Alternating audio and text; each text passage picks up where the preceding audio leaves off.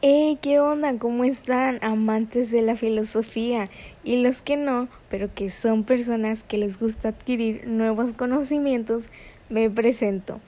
Mi nombre es Andrea Castrejón y actualmente estoy cursando mi sexto y último semestre en el Bachillerato 35 de la Universidad de Colima. En este capítulo yo te voy a hablar sobre Sócrates. Pero ¿quién fue Sócrates? y qué fue lo que él hizo. Y ojo, atención, que estamos comenzando con algo muy de Sócrates. Ya vamos entrando en el tema. Ya puedes ir comprendiendo un poco mejor. Así como yo comencé haciéndote una pregunta sobre quién fue Sócrates, pues el gran filósofo era lo mismo que hacía con sus discípulos. Los cuestionaba y les hacía una serie de preguntas para que ellos respondieran conforme lo que sabían, creían o pensaban.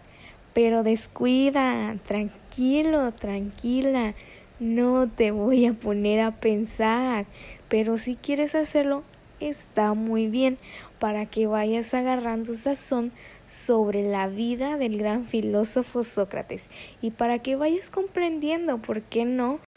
Así que sin más preámbulos, vamos a dar inicio a este capítulo que espero sea de tu agrado. Comencemos.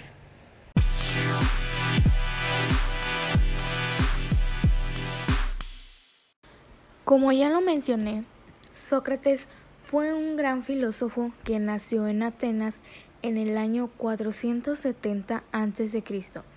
Fue hijo de Sofrinisco, un escultor, y su madre Fenareta, que era partera.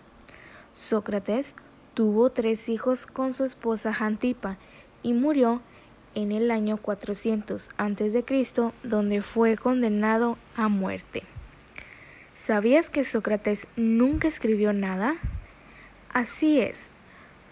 Todo lo que sabemos sobre él es gracias a su discípulo Platón, ya que Platón escribió todo aquello que un día Sócrates les decía y el principal protagonista en los guiones de Platón era Sócrates, por eso es que sabemos sobre él.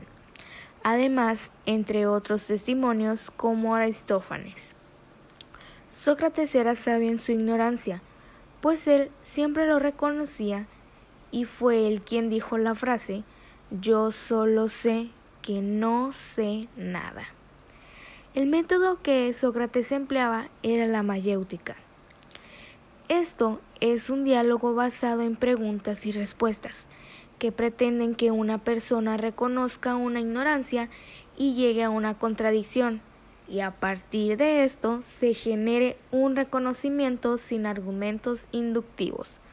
Por ejemplo, te voy a plantear una situación que tal vez tú hayas experimentado o hayas puesto en práctica. Cuando tú quieres saber algo y para llegar a una respuesta, comienzas a hacerte una serie de preguntas. O vamos cambiando un poco el tema, un poco el ejemplo para que me entiendas. En alguna otra ocasión, si tú quisieras descubrir alguna verdad sobre tu pareja, por así decirlo, tú le haces una serie de preguntas tú lo vas o la vas cuestionando y mientras preguntas, ella o él te va dando respuestas, pero a su vez se va contradiciendo conforme a lo que tú vas preguntando. Y así tú vas obteniendo como resultado la verdad. Esto mismo era lo que Sócrates hacía con sus discípulos. Grandioso, ¿no? Algo muy inteligente. En el diálogo al menón nos habla sobre cómo es que vamos adquiriendo nuevos conocimientos. Cuando nos preguntan sobre algo, pero nosotros, posterior a esto, creemos saber algo, pero somos muy ignorantes y es lo que respondemos, lo que creemos saber. Conforme nos van cuestionando, nos van preguntando, nos vamos dando cuenta de nuevas cosas y vamos aceptando los errores que cometimos al responder. y así es como adquirimos nuevos conocimientos. Esto es lo que hacía Sócrates en dicho diálogo con el esclavo. Te invito a que leas esto. Aquí comprenderás un poco mejor sobre cómo era Sócrates respecto a la forma y la enseñanza que él tenía con sus discípulos. Sócrates creía que lo más importante para nosotros era el alma y esto no en sentido religioso, ya que como lo mencioné, Sócrates vivió en un siglo antes de Cristo. Para él, el alma era la razón y la personalidad. Dentro del alma, Sócrates creía que el vicio era la ignorancia y la virtud era el conocimiento. La forma de ser de Sócrates llegó a ser fastidiosa en diversos sectores de la polis. Te voy a abrir un paréntesis y te voy a explicar qué era la polis. La polis eran los estados de la antigüedad organizados como una ciudad, disponían de un territorio reducido y eran gobernados con autonomía respecto a otras entidades. Prosiguiendo.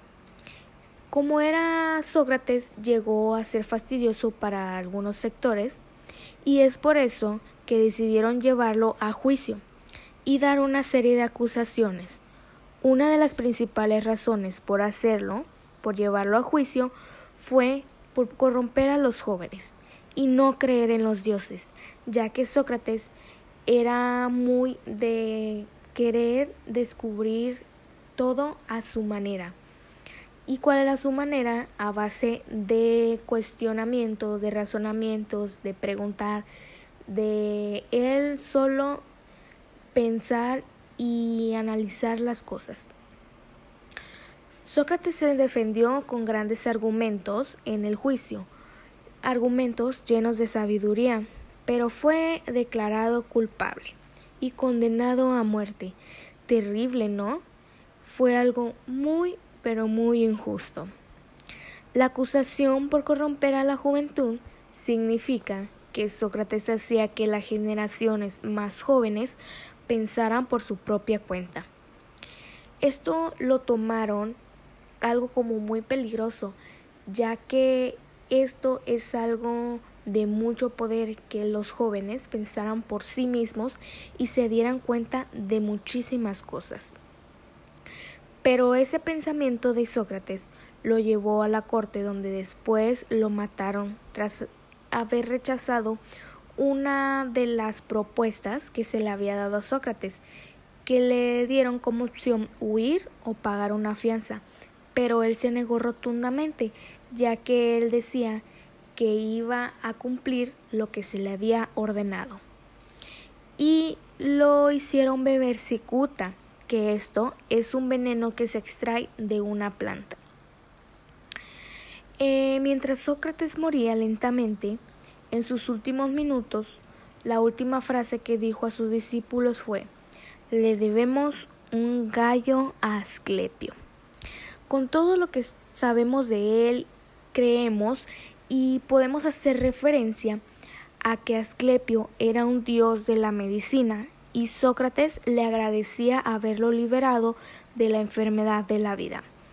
Como sabemos, o si no sabes te cuento, antes se les daba como ofrenda algo a los dioses en reconocimiento o agradecimiento a lo que hacen por uno y en este caso Sócrates pidió que le ofrecieran un gallo a Asclepio, que le debían un gallo a Asclepio, en forma de agradecimiento.